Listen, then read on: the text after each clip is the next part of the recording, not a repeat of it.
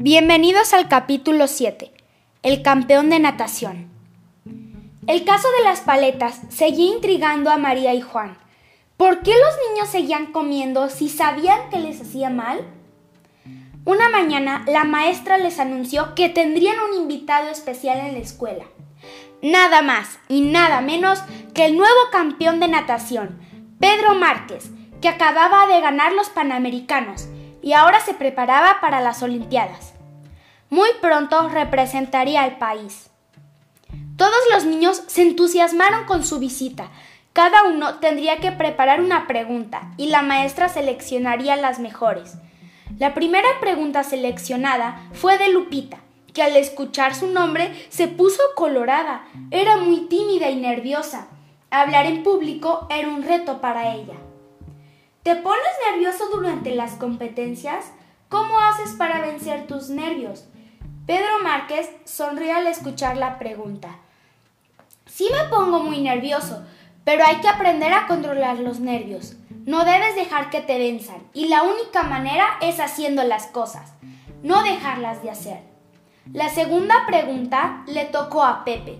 ¿Qué quieres ser cuando seas grande?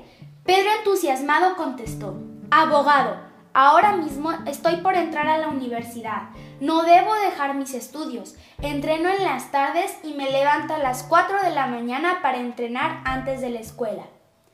Todos se sorprendieron. Si a ellos les costaba tanto levantarse a las 7 de la mañana para ir a la escuela. La última pregunta le tocó a Juan.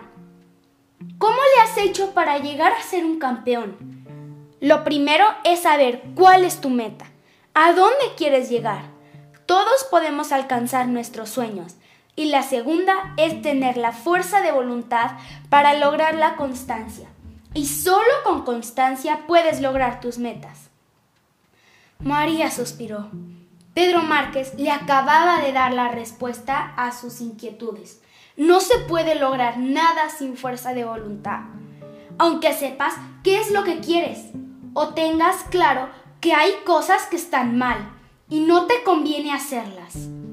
Nada sirve si no tienes fuerza de voluntad para seguir fiel a tus decisiones. Cuando llegaron a su casa, María le comentó a Juan su reflexión. Claro, por eso los compañeros seguían comiendo paletas. Aunque sabían que les hacía daño, no tenían la fuerza de voluntad para dejar de hacerlo. Pero ahora Juan era el que suspiraba. Porque si no te esfuerzas en cosas pequeñas, como dejar de comer una paleta, no podrás con las grandes, como ganar una competencia de natación.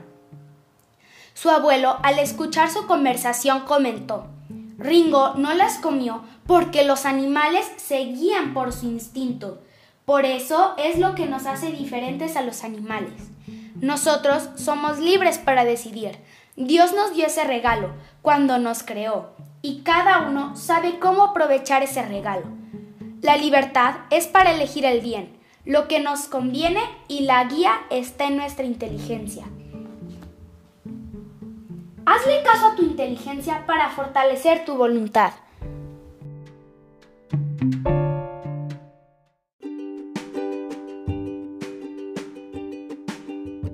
Ahora vamos a jugar el juego de soñar. Divide una hoja en tres partes. En una parte escribe lo que quieres ser cuando seas grande. Recuerda que se vale soñar. En la parte de en medio escribe qué planes tienes para lograrlo. Y en la parte y en la tercera parte, ¿qué estás haciendo actualmente para lograrlo? Imagina a un niño que solo hace lo que le gusta y lo que quiere. Cuando quiere comer, come. Cuando quiere dormir, duerme. Cuando quiere jugar, juega. Pero él quiere ser campeón de natación como en la historia. ¿Podrá lograr su sueño? Todos nos tenemos que esforzar para lograr nuestros sueños. La fuerza de voluntad es como cualquier otro músculo del cuerpo. Si la ejercitas, se va fortaleciendo, pero si te acostumbras a hacer lo que quieres, no está preparada para ayudarte con sus objetivos y decisiones. Todos los cristianos tenemos la meta de llegar al cielo, y por eso Dios nos dio la fuerza de voluntad para que cuando nuestra inteligencia nos diga cuál es el camino correcto, nosotros tengamos la fuerza de seguirlo y no nos dejemos llevar por nuestros gustos, miedos, caprichos, etc.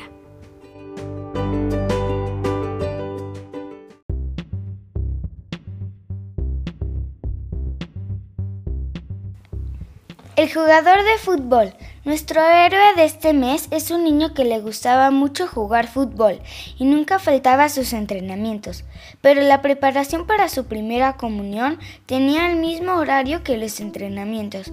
Aunque él quería seguir entrenando, decidió faltar ese año a sus entrenamientos para prepararse a recibir a Jesús Eucaristía. Pero como Jesús no se deja ganar en generosidad y le quería dar un regalo este año, habrá otro horario para el catecismo y nuestro héroe podrá seguir entrenando.